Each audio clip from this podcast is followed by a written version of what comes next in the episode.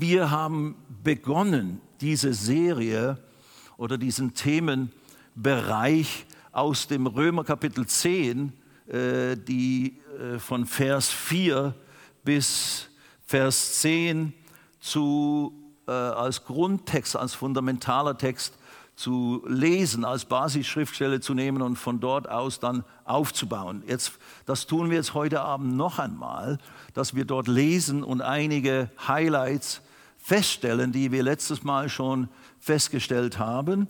Und dann gehen wir weiter, so weit wie wir da eben kommen heute Abend. Römer 10 ab Vers 4. Und ich hoffe, viele von euch sind dabei und schauen uns zu äh, in diesen in dieser Serie heute Abend und eben, wie es äh, Raphael schon gesagt hat, sage es ruhig allen weiter.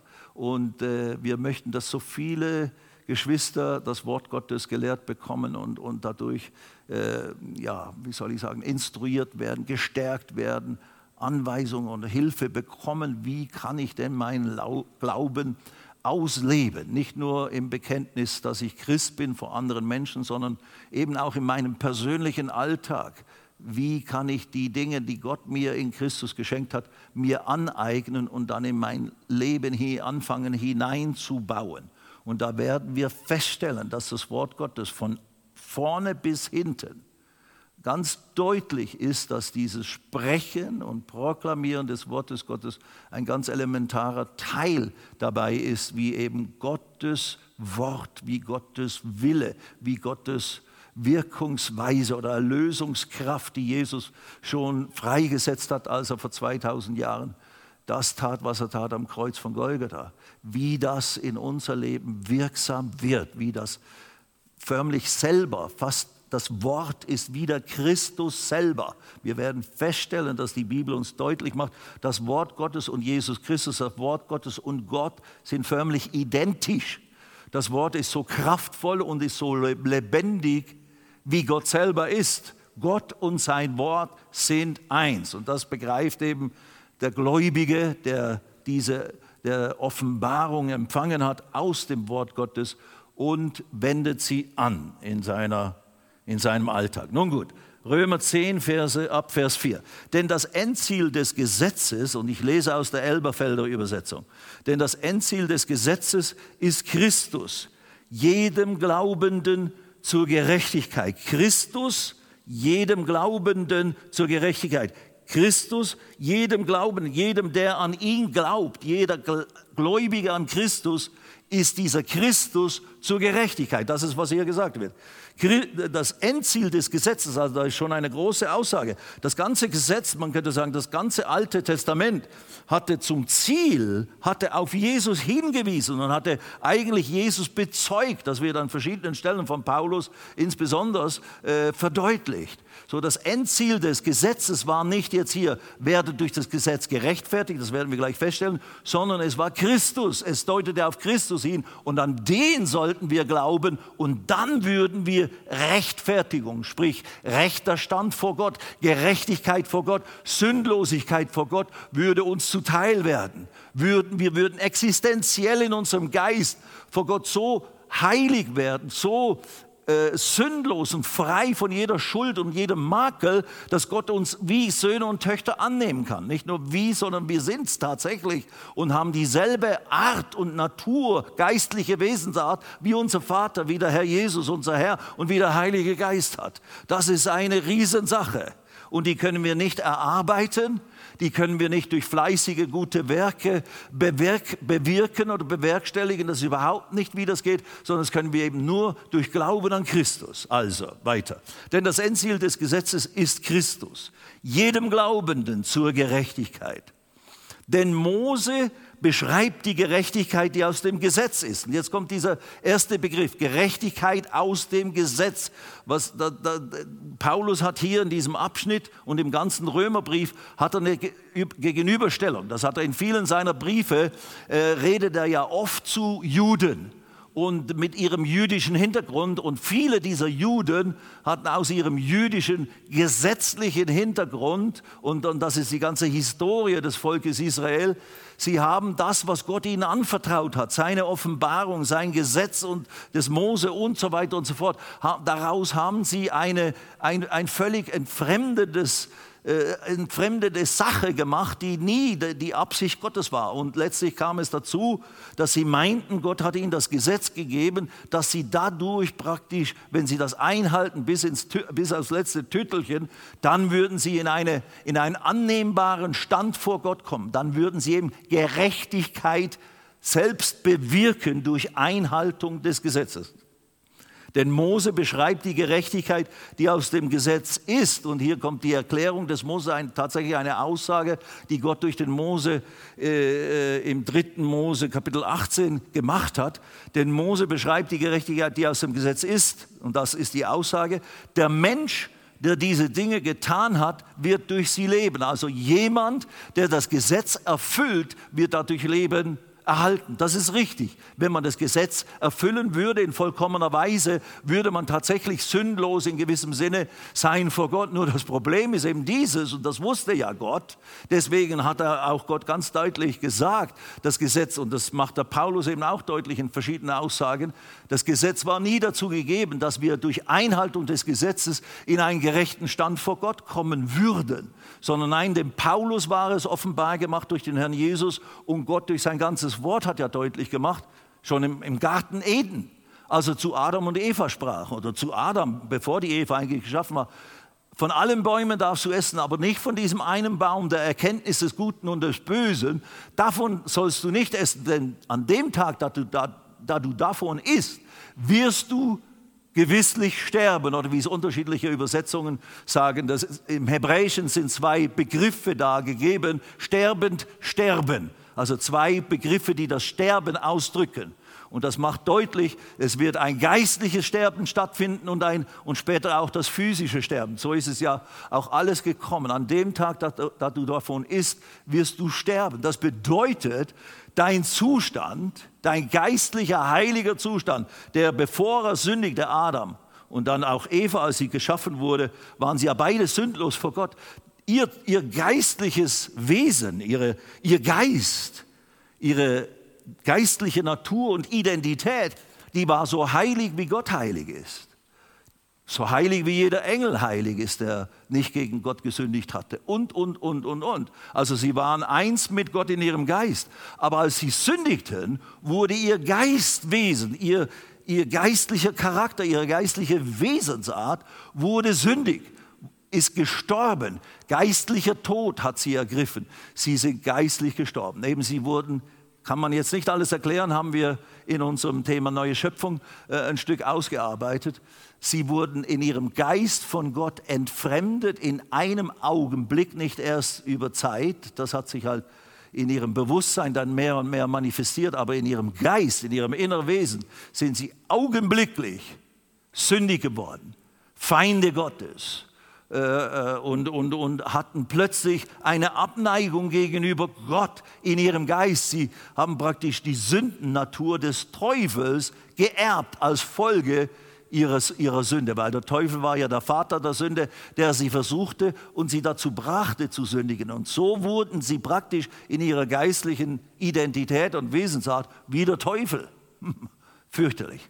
Und das wusste ja Gott. Das ist das Problem. Und das muss sich wieder herstellen. Das muss wieder verändert werden. Und das wusste er. Das wird nie, nie geschehen, indem ich ihn jetzt mir genau beschreibe, was es heißt, wohlgefällig vor mir zu leben oder was es heißt, geistlich zu sein in Tat und Wahrheit. Deswegen gebe ich euch das Gesetz mit all seinen äh, zusätzlichen Geboten und Anweisungen und Instruktionen. Das war nie die Idee von Gott. Und dann, wenn sie das dann alles einhalten, würden sie irgendwann dann wieder ein Ideal erreichen und diese Sündigkeit würde Sündlosigkeit werden. Das ist unmöglich. Wir können unseren geistlichen Zustand nicht durch eigene Werke oder eigenes Tun und Lassen verändern. Ist unmöglich. Da braucht es einen Eingriff Gottes, ein Wunder Gottes, ein großes schöpferisches Wunder Gottes. Und das hat vorausgesetzt, dass Jesus so wurde, wie wir zu Sünde gemacht wurde, unsere Natur anzog und so weiter und so fort. Das ist unser letzter Kursus gewesen, die neue Schöpfung. So also, Gott hat ihnen nicht das Gesetz gegeben, um dadurch Recht, äh, Rechtfertigung zu erlangen oder Gerechtigkeit zu erlangen. Das war nie seine Absicht. Aber eben die Aussage des Gesetzes war in sich, wer danach lebt, der, der wird, äh, der Mensch, der diese Dinge getan hat, diese Gesetze erfüllt hat, der wird durch sie leben. Das ist eine, könnte man sagen, eine theoretische, eine hypothetische Aussage. Aber Gott wusste, es wird nicht sein. Keiner wird es schaffen, erstens mal. Und zweitens, selbst wenn es einer schaffen würde, er würde in seinem geistlichen Zustand nicht verändert werden, hat vielleicht gutes Verhalten, aber sein Herz ist immer noch sündig. Sein Herz ist immer noch schuldig vor Gott. Sein Herz ist immer noch ungerecht. Sein Herz ist immer noch feindlich gegenüber Gott, hat die gegenteilige Natur und Wesensart von Gott. So, das muss verändert werden. Und das konnte nicht durch das Gesetz erreicht werden. Also das Gesetz, die Gerechtigkeit aus dem Gesetz, und das haben wir letztes Mal auch schon festgestellt, da will ich jetzt nicht mehr so viel Zeit verlieren natürlich.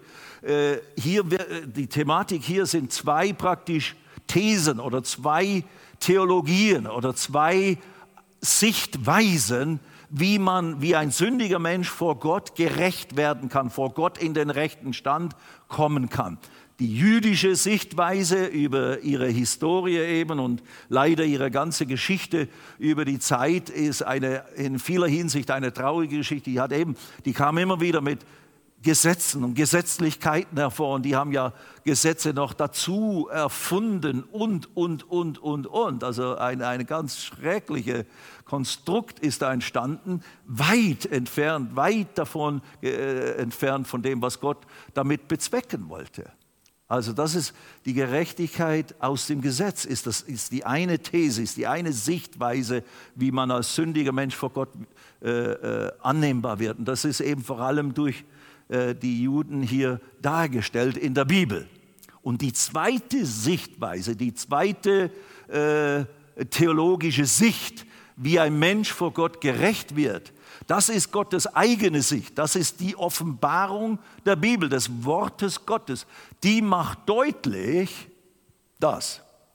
Und wie heißt diese zweite Sicht, diese Gegenüberstellung zur Gerechtigkeit aus dem Gesetz? Aus dem Gesetz? Die Gerechtigkeit aus Glauben. Die Gerechtigkeit aus Glauben. Das ist das zweite Konzept oder die zweite These diese Gerechtigkeit, die aus Glauben entsteht. Und was für einem Glauben? Die Gerechtigkeit aus Glauben aber sagt so. Und dann wird eben etwas festgestellt. Das haben wir alles schon, wir sind am Wiederholen und das ist ja immer gut, damit wir äh, fester gegründet werden in manchen dieser Aussagen, die wir dann in der Fülle der Aussage oftmals gar nicht im Detail verstehen.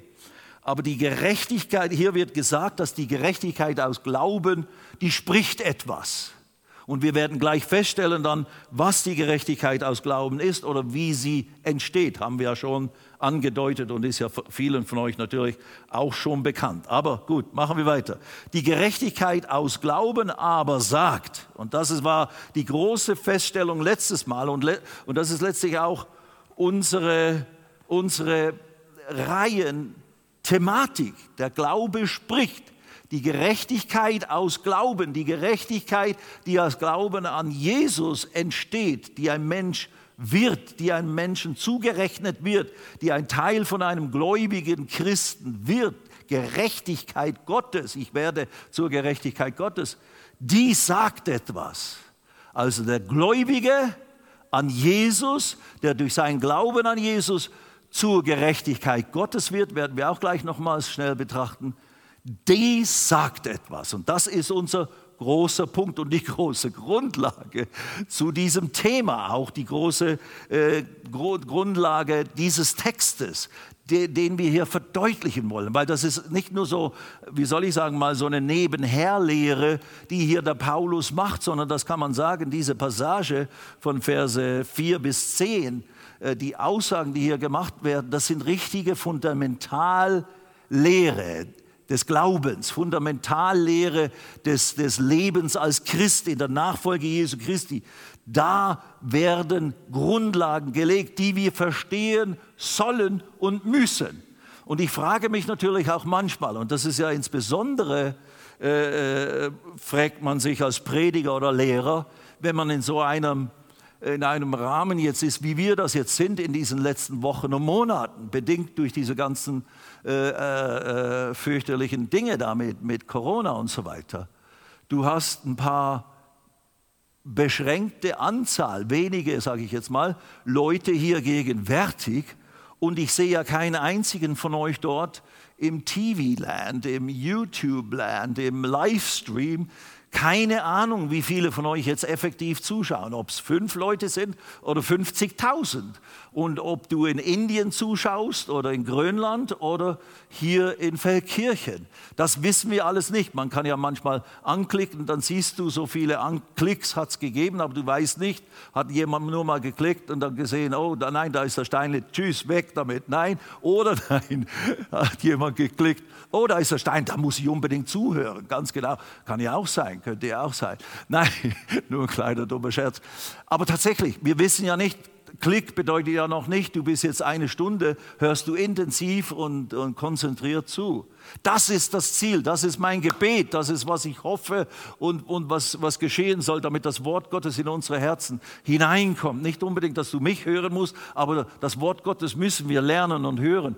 Und eben da frage ich mich dann, was kommt denn wirklich an, wenn wir da so ausführlich, und ich möchte ja da eben richtig im Detail auch manche Dinge äh, äh, vermitteln, weil ich weiß, wie mir das geholfen hat. Ich habe selber gewisse Dinge, als ich es gelehrt wurde von guten Sprechern, äh, angefangen selber zu sezieren und, und zu studieren und habe mir äh, durch griechische Lexiken, ich kann zwar kein richtiges, nicht richtig Griechisch, habe mal ein bisschen was gelernt, aber ich kann zumindest die nötigen Hilfen habe ich gefunden, die mir gewisse Dinge erklären und mir eine, eine Fülle verdeutlichen. Und ich habe diese Wahrheiten, die mir so geholfen haben, als ich sie gelernt, gelehrt bekam, habe ich richtig fest in mein Leben eingebaut. Und das hat mir jetzt eben diese fast 50 Jahre wie soll ich sagen, relativ erfolgreiches oder gesegnet, nicht relativ, sondern sehr gesegnetes Leben ermöglicht.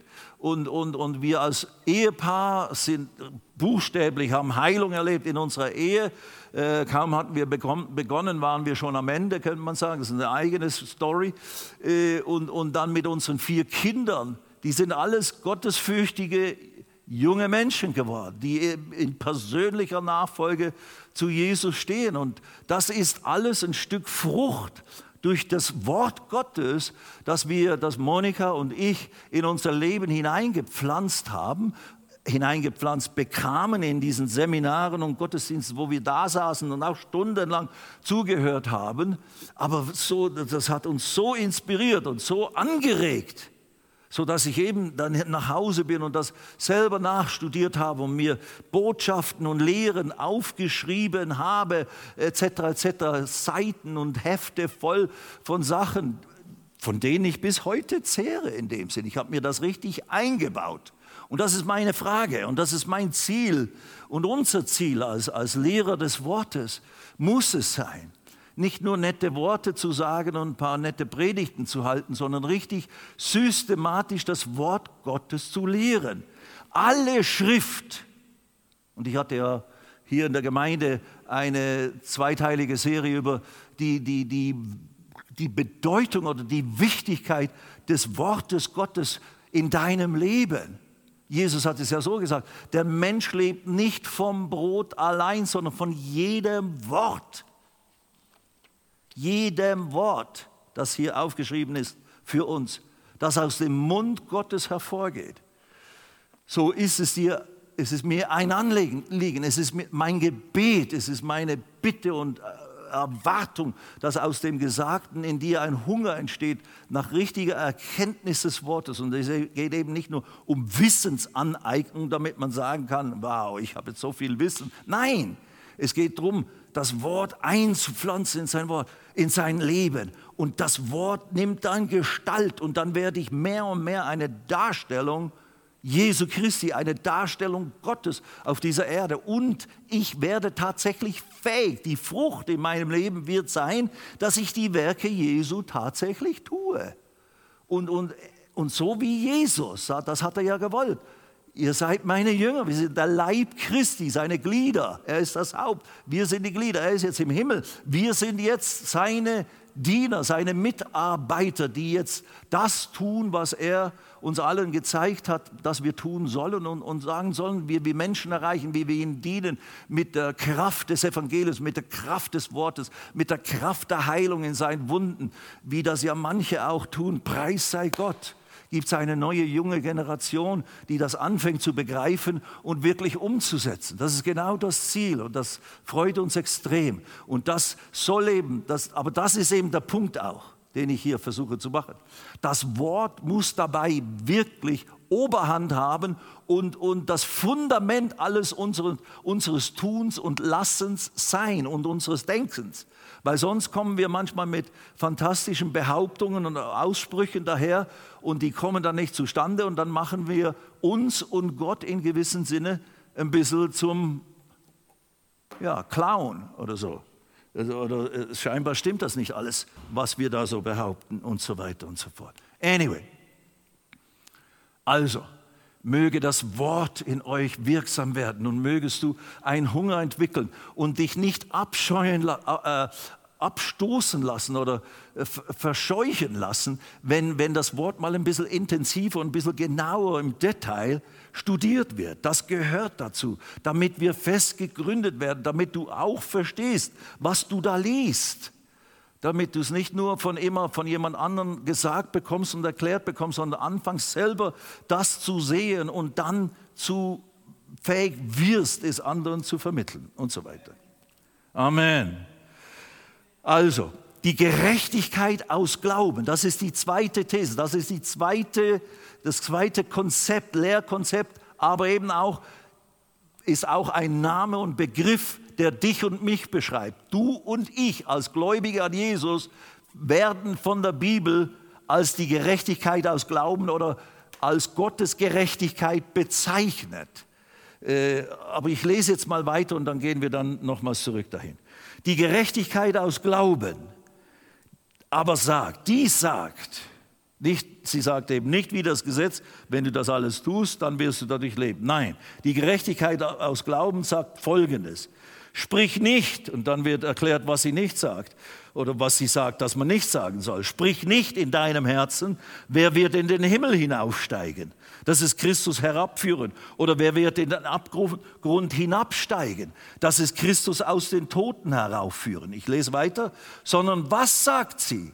Was sagt die Gerechtigkeit aus Glauben? Das ist jetzt der Punkt. Die Gerechtigkeit aus Glauben aber sagt, was sagt sie? Das Wort ist dir nahe in deinem Mund und in deinem Herzen. Das sagt sie. Sie sagt nicht, denke ja nicht, ich muss Christus herabholen vom Himmel, wenn er jetzt im Himmel ist. Oder eine andere Sicht der Dinge, Jesus ist noch im Totenreich. Abyssos ist das griechische Wort dazu. Das ist richtig, das Verlies der verlorenen Geister im Abyssos. Da ist er und da müssen wir ihn hochholen, damit er jetzt kommt und uns hilft in unserer Situation, unsere, uns die Wunder wirkt, unsere Krankheiten heilt, unsere Sünden vergibt oder für uns die Wunder bewirkt, die wir in unserem Leben brauchen. Nein, das sagt die Gerechtigkeit aus Glauben nicht. Dieses, diese Wahrheit der Schrift, die vermittelt das nicht. Du musst Jesus herbeiholen. Oh Herr, komm, hilf uns. Oh Herr, eile und, und bewirke dies, bewirke das. Nein, die Gerechtigkeit aus Glauben hat begriffen, weil ich bin Gerechtigkeit Gottes geworden aus Glauben an Jesus. Ich habe von Jesus gehört, dass er all das getan hat, was er getan hat für mich. Und ich habe es gehört, ich glaube es mit meinem Herzen und ich habe angefangen, es zu sprechen und proklamieren mit meinem Munde. Und siehe da, es wurde wirksam. Also dieser Christus, dieser Messias, dieser Erlöser, dieser Retter, der kam zu mir, der manifestierte sich in Tat und Wahrheit, obwohl er nicht physisch da war, nicht aus dem Himmel kam, nicht aus der Hölle oder dem Abyss äh, kam, sondern nein, er gab mir sein Wort. Gott hat mir sein Wort, hat mir, und hier im Speziellen, hat mir das Evangelium gegeben, das Evangelium von Jesus Christus, diese Botschaft wer Jesus ist, wer Christus ist und was er getan hat. Diese Botschaft, das Evangelium von Jesus Christus, die Verkündigung, das Sprechen über, wer Jesus ist, was er getan hat, was er nicht getan hat, dass er eben gelitten hat, gestorben ist, ins Grab gegangen ist, in die Hölle gegangen ist an meiner Stelle, dass er meine Sünde auf sich genommen hat. Und dann, als alles fertig war, getan war, damit Gott mir vergeben konnte, ist er von Gott, von den Toten auferweckt worden, wurde gerechtfertigt in seinem Geist und ist sogar versetzt worden an himmlische Orte, wo er jetzt ist und sitzt und dort kämpft er in dem Sinne nicht. Es war, es war ein Betner, er ist in der Fürbitte für uns, aber hat sich hingesetzt und wartet darauf, sagt uns die Schrift, bis seine Feinde zum Schemel seiner Füße gemacht werden. Aber eben, er, er, sitzt da oben, er sitzt und thront und regiert. Er hat sich hingesetzt von seinen Bergen, er ruht jetzt von seinen Bergen. Er muss eigentlich nichts mehr tun, um der Rebecca oder dem Franz oder mir zu helfen, in meiner Situation meine Sünde zu, wegzutun oder mich vor Gott zu rechtfertigen, damit ich annehmbar vor Gott werde und eines Tages dann in den Himmel gehen kann, obwohl ich immer noch Fehler mache und sündige manchmal. Das muss er nicht mehr tun und er muss auch nicht kommen und mich extra heilen. Nein, er hat das alles schon getan. Und das, und das sagt mir die Schrift, das sagt mir die Verkündigung, die Offenbarung Gottes in seinem Wort, was die, sein Sohn Jesus alles bewirkt hat, was er bewerkstelligt hat. Das wird mir verkündigt durch das Wort Gottes, durch das ganze Wort Gottes und im Speziellen durch das, die Botschaft über wer Jesus ist und was er getan hat. Und wenn ich die höre und sie annehme, und im Herzen anfange sie zu glauben. Wow. Und dann das, was ich glaube, in den Mund nehme. Und hier heißt es im Speziellen, lesen wir gleich noch, dass ich Jesus jetzt deklariere. Bom. Jesus, du bist mein Herr. Wenn ich das tue, ich glaube mit dem Herzen, dass Gott all das getan hat durch Jesus und ihn dann von den Toten auferweckt hat. Und das hat mich mit Gott versöhnt. Das ist meine Rechtfertigung, das ist meine Rechtstellung wieder vor Gott. All meine Schuld ist vorbei, weggewischt, nicht mehr existent. Ich bin jetzt sündlos, rein, makellos. Kolosser 1, äh, Vers 20 oder 22, ich habe es ja alles aufgeschrieben, sagt das, dass wir jetzt heilig und sündlos und makellos sind vor Gott. Wo steht's? Kolosser 1, 22.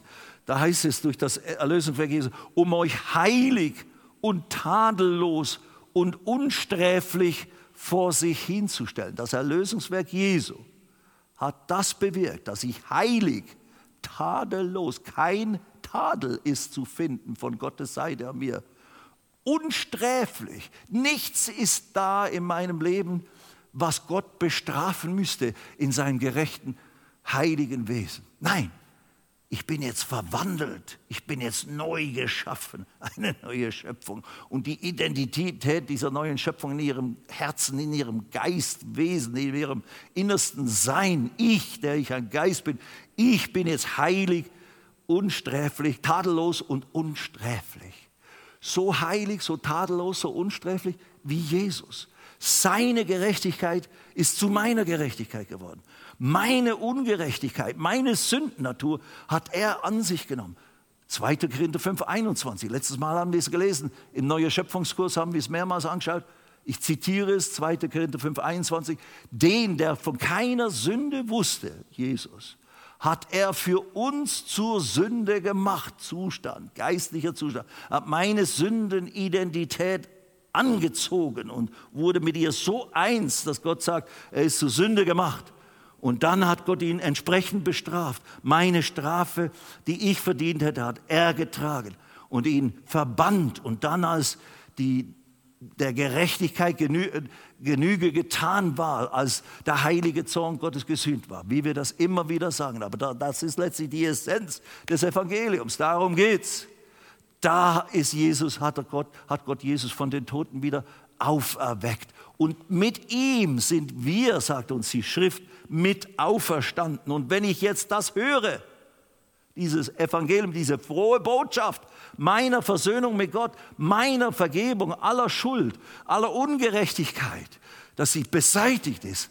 Wenn ich das höre, durch das, was vor 2000 Jahren durch den Sohn Gottes dort außerhalb der, der Stadtmauern Jerusalems am Kreuz von Golgatha vollzogen wurde, das hat keiner gewusst, keiner begriffen. Gott wusste es, der Vater, der Sohn, der Heilige Geist. Als sie es alles vollzogen haben, für uns stellvertretend, ist es vollendet worden und ist Jesus auferstanden und dann schließlich wieder in den Himmel zurückgegangen. Und jetzt, dann hat er gesagt vorher, jetzt geht hin und predigt diese froheste aller Botschaften, alle Menschen. Und wer sie hört und glaubt, annimmt im Herzen und dann ist deklariert im Glauben mit seinem Mund, ich glaube das, ich bekenne Jesus als meinen Retter und Herrn, der wird gerettet. Das ist die Botschaft des Glaubens. Die Gerechtigkeit aus Glauben aber sagt so, Vers 8. Was sagt sie? Das Wort ist dir nahe, in deinem Mund und in deinem Herzen. Das ist das Wort des Glaubens, das wir predigen. Und dann geht es weiter, das lese ich jetzt mal durch, dass wenn du mit deinem Mund Jesus als Herrn bekennst und in deinem Herzen glaubst, dass Gott ihn aus den Toten auferweckt hat. Das ist natürlich eine ganz zusammengeraffte, äh, äh, das ist das Evangelium in, in zwei Aussagen. Das ist das ganze, die ganze Geschichte des Erlösungswerks Jesus in zwei Aussagen gepackt. Wenn du das glaubst und es bekennst mit deinem Mund, dass Jesus der Herr ist, dass Jesus der Herr über alles ist und über mein Leben, wenn du mit deinem Munde Jesus Herrn bekennst und in deinem Herzen glaubst, dass Gott ihn aus den Toten auferweckt hat, du gerettet werden wirst. Denn, Vers 10, mit dem Herzen wird geglaubt zur Gerechtigkeit und mit dem Mund wird bekannt zum Heil. Und wir sind schon so weit gekommen nach letztes Mal. Ich ich habe immer noch ein paar äh, Aspekte dazu, aber ungefähr immer wieder Ähnliches. Aber es schadet nichts. Ich weiß, wie sehr wichtig diese Dinge sind, dass wir sie wirklich immer wieder betrachten und immer wieder feststellen. Und dann gehen wir irgendwann dann mal weiter. Aber denn mit dem Herr, das ist jetzt so dieser Lehrsatz, ich nenne das einen Lehrsatz, ich nenne das einen, eine, eine, ein, ein, ein Dogma, könnte man sagen, oder eine geistliche Gesetzmäßigkeit, die uns hier vermittelt wird. Denn mit dem Herzen wird geglaubt. Und dann ist in gewissem Sinne, das ist das Ergebnis, zur Gerechtigkeit. Aber man könnte es auch einfach mal ohne das Gerechte. Mit dem Herzen wird geglaubt. Zur Gerechtigkeit. Mit dem Mund wird bekannt zum Heil oder zur Rettung. Also der Lehrsatz, mit dem Herzen wird geglaubt und mit dem Munde wird bekannt. Das müssen wir begreifen. Bei Gott ist der Glaube der glaubt mit dem Herzen und spricht mit dem Munde, was er glaubt. That's it. Nur mit dem Herzen zu glauben irgendwie oder eigentlich im Kopf beistimmen und irgendwie, ja, okay. Aber es nicht zu deklarieren, das bin ich, das gehört mir, das ist mein. Und, das, und, Gott sagt, deklariere es, dass Jesus der Herr ist, deklariere das, was ich dir sage in meinem Wort, deklariere es. Wenn du das meinst, das muss ich nicht tun, dann wirst du nicht wirklich gerettet in der Weise, wie die Bibel sagt, dass wir gerettet werden sollen oder gerettet sind, wenn wir glauben mit dem Herzen und bekennen mit dem Munde. Und jetzt gehen wir einen Schritt weiter, ja, immerhin. Ein Wort möchte ich euch jetzt noch vermitteln. Eben bekennen. Was ist das Wort bekennen, was in Deutsch mit bekennen wiedergegeben wird? Das ist in Griechisch homologeo. Und da ist das Wort Logeo. Da ist das, das kommt aus dem Wort Logos, das ist Wort oder Sprechen, und Homo wieder. Hat nicht mit Homo sapiens was zu tun als solches. Homologie, wörtlich übersetzt bedeutet Homologea, da, Homologeo, dasselbe sagen wie ein anderer. Genauso. Homologea, dasselbe sagen wie ein anderer oder wiederholen, was ein anderer gesagt hat. Und was ist der, wer ist der andere hier bei uns? Das ist Gott. Gott ist derjenige, der uns offenbart hat, der dem Paulus offenbart hat, insbesondere und den anderen Jüngern natürlich auch, die die Briefe geschrieben haben. Aber der Paulus hatte die klarste Offenbarung über das, was dort am Kreuz wirklich geschehen ist und was im Grab geschehen ist, was in der Unterwelt geschehen ist und, und wie Jesus eins gemacht wurde mit der Sünde. Das war nicht sichtbar. Es war nur sichtbar, dass er fürchterlich entstellt war und dass er eben zum Fluch gemacht war und dass man sich von ihm abgewandt hat, weil er so entstellt war und solche eine Fratze oder solch ein Wesen, das war mehr als nur eine Kreuzigung im, im römischen Stil. Da hat sich ein, ein geistliches Drama abgespielt, aber un, unerkannt und unbegriffen von der ganzen sichtbaren Welt. Und wenn Jesus nicht selber und der Heilige, durch den Heiligen Geist sich dem Paulus offenbart hätte, buchstäblich kann man sagen, oder natürlich auch in den 40 Tagen nach der Auferstehung Jesu ist, ist Jesu ja immer wieder, immer wieder seinen Jüngern erschienen und hat mit ihnen über das Reich Gottes und so weiter und über das, was er bewirkt hat, geredet, natürlich. Aber die Haupt- Schriften. Und eben der Römerbrief ist der größte, längste neutestamentliche Brief und es ist der große Lehrbrief über das, was das Erlösungswerk Christi bewirkt hat, über diese Rechtfertigung aus Glauben und so weiter. Wenn, das der, wenn der Herr Jesus das dem Paulus nicht offenbart hätte und erklärt hätte, durch sein Erscheinen und durch sein Offenbarmachen durch den Heiligen Geist, dann wüssten wir bis heute nicht, was das alles wirklich bedeutet. Aber jetzt, wo wir es wissen und jetzt, wo es der Paulus durch die Hilfe des Heiligen Geistes verstanden hat und dann aufgeschrieben hat in seiner einzigartigen Weise, können wir das, was Gottes Wort hier tatsächlich ist, es sind ja eben nicht nur die Worte des Paulus, die uns gegeben sind, sondern es ist das Wort des Herrn, das dem Paulus gegeben wurde, im Auftrag Gottes aufzuschreiben. So ist es absolut das inspirierte, lebendige Wort Gottes mit jedem Titel und Buchstaben. Natürlich nicht unbedingt im Englischen oder im Deutschen oder im Französischen, sondern im ursprünglich Griechischen, wo es geschrieben wurde, oder Hebräischen halt im Alten Bund. Aber unsere Übersetzungen heutzutage sind so gut und so genau, besser denn je. So, wir können uns total auf diese guten, authentischen äh, äh Übersetzungen verlassen. Und dann kann es ja, wir haben ja verschiedene äh, Übersetzer und, und auch auch erklärende Übersetzungen, die es, die es einfacher machen, was äh, da gesagt wird, was vielleicht manchmal ein bisschen sperrig oder äh, nicht mehr so leicht verständlich ist für uns in unserer heutigen Zeit. Das ist alles hilfreich. Das gibt mir die Farb, Färbung oder die Breite oder das Bild dessen, was da wirklich vermittelt wird. Das kann man ja alles zusätzlich studieren. Nun gut, wir das, sind, das ist das Wort Gottes. Und Gott fordert uns auf oder Gott macht uns deutlich, dass der Gläubige, noch einmal, der aus Glauben gerechtfertigt oder der Gerecht, die Gerechtigkeit aus Glauben sagt, was sagt sie? Das Wort ist mir nahe. In meinem Mund und in meinem Herzen. Das ist das Wort des Glaubens, das wir predigen das Wort des Glaubens. Im Prinzip sagt der Paulus, das, was wir verkündigen, kann man kategorisieren, qualifizieren als das Wort des Glaubens. Das Evangelium ist das Wort des Glaubens, weil in dem Evangelium wird mir eben das Leben Jesu und das, was er getan hat, das, die Person Jesu und das, was er getan hat, vorgestellt. Aber dann werde ich in der Botschaft, weil das, das geht ja dann weiter, aufgefordert, jetzt glaube das, jetzt nimm das persönlich an, lass es zu, stimme nicht nur hier oben zu, ja okay, kann ich soweit einordnen, aber, sondern sage jetzt, ja, Amen.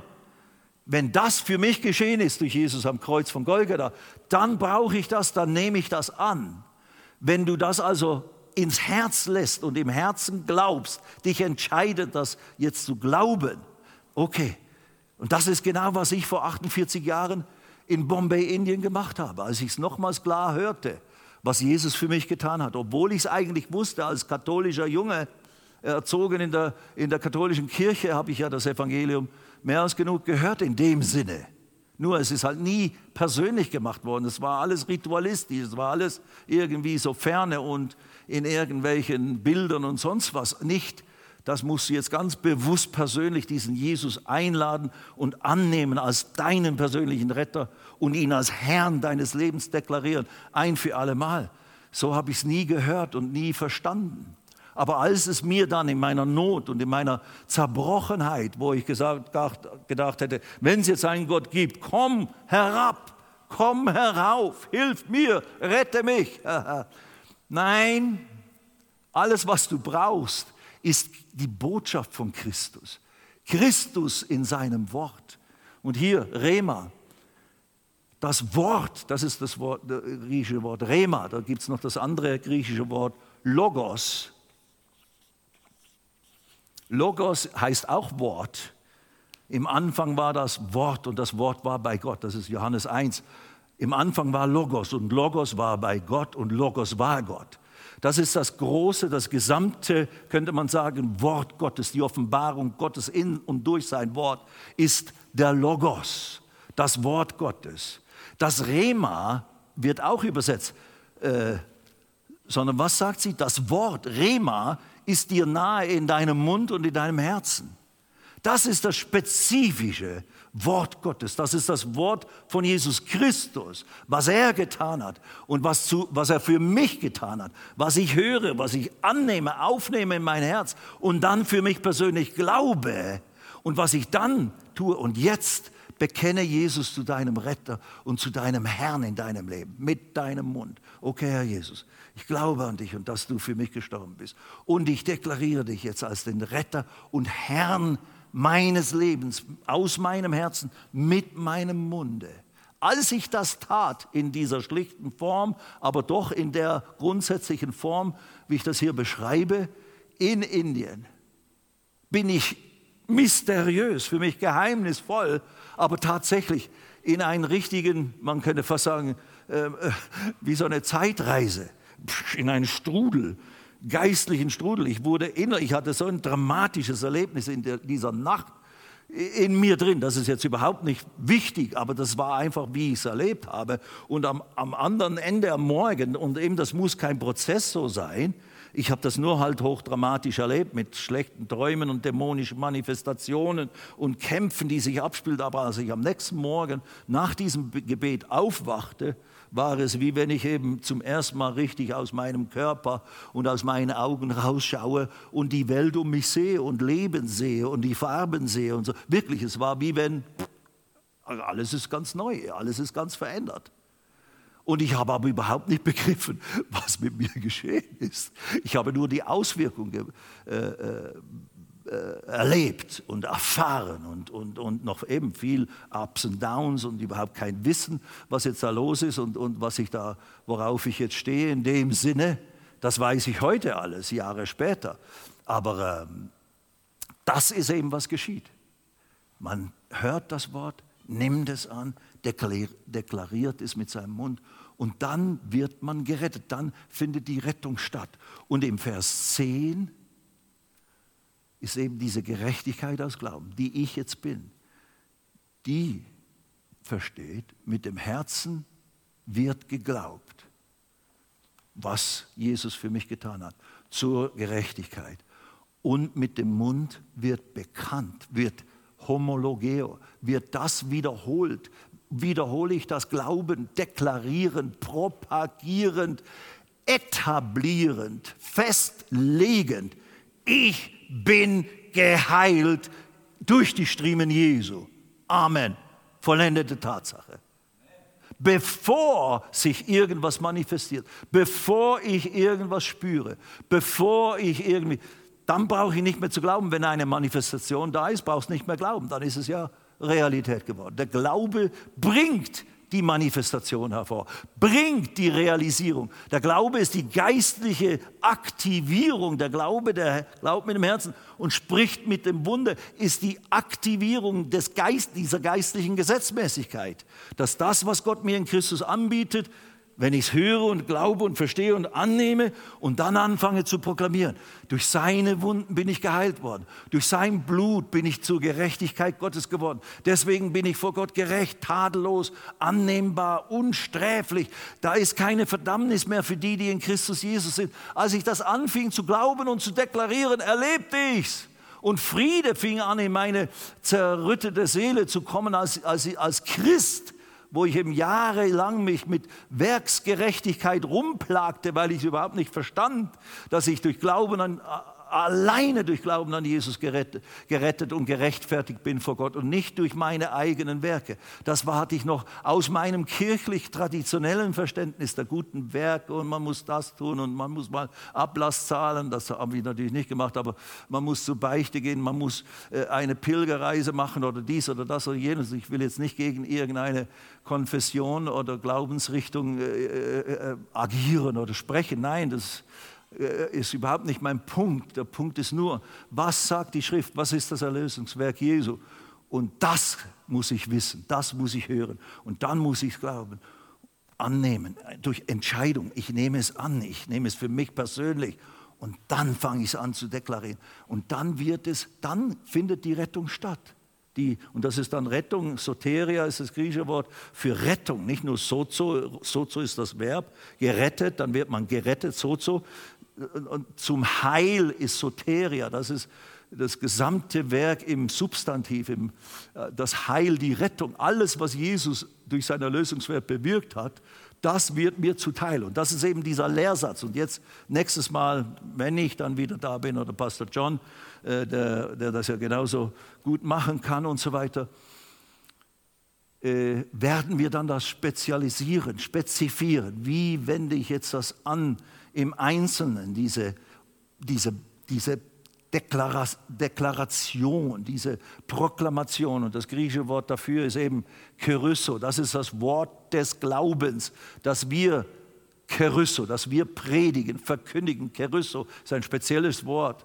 Euagalizo ist, ist das andere Wort für evangelisieren, für frohe Botschaft verkündigen. Kerysso hat etwas so mit einem Nachtwächter früher im Mittelalter, der da Hört ihr Herrn und lasst euch sagen, welche Stunde. Es hat elf geschlagen oder whatever, ich war nicht da damals, aber so, die haben geheraltet, die haben deklariert, jetzt ist elf und dann war es elf. Und wir deklarieren, ich bin geheilt durch Jesu Wunden. Ich bin gerettet durch das, was Jesus getan hat. Und ich deklariere es natürlich nicht nur für mich, sondern ich deklariere es der ganzen Welt. Und das ist, was wir dann in Pakistan wieder tun werden. Und wir hier auf den Straßen Münchens oder du bei deiner Nachbarin oder bei deiner Arbeitskollegin, für die du betest, in der Fürbitte aus Liebe für sie, weil du nicht, weil du weißt, was mit ihr ist, wenn sie nicht von neuem geboren wird. Sie braucht unbedingt die rettende Botschaft von Jesus. Nicht Verdammung, nicht du elender Sünder. Nein, dir ist vergeben. Gott ist für dich. Gott liebt dich. Gott möchte dir helfen. Gott möchte dich heilen. Hat alles schon getan, was du brauchst. Alles, was du brauchst, ist nicht Jesus herabholen, nicht eine Wallfahrt nach irgendwo, nicht von irgendwo was Zauberhaftes, äh, äh, Mystisches, Esoterisches dir anschaffen mit irgendwelchen magischen Steinen oder was weiß ich nicht was. Nein! Christus, das Wort Christus, das Evangelium ist dir nahe, in deinem Herzen und in deinem Munde, in deinem Munde und in deinem Herzen. Nimm es da rein, beginn es zu sprechen mit, dem Wort, mit deinem Mund und du wirst Christus erleben. Das Rema, wo ist es da? Das Rema wird zu Christus in Manifestation bei dir. Alles, was du brauchst, ist das Wort. Da steht's, was dir gehört. Lies es, dein Erbe. Alles, was du brauchst, ist herausfinden, was gehört mir und dann gehst du vor den Anwalt, den Advokat und sagst, das gehört mir, zack, und nimmst es. Yes. Aber wenn du es nicht einforderst, wenn du es nur liest, aber nicht glaubst und nicht einforderst, wird es dir nichts nützen. Wirst du keine Rettung in der Fülle erleben, wie Jesus sie so teuer erkauft hat.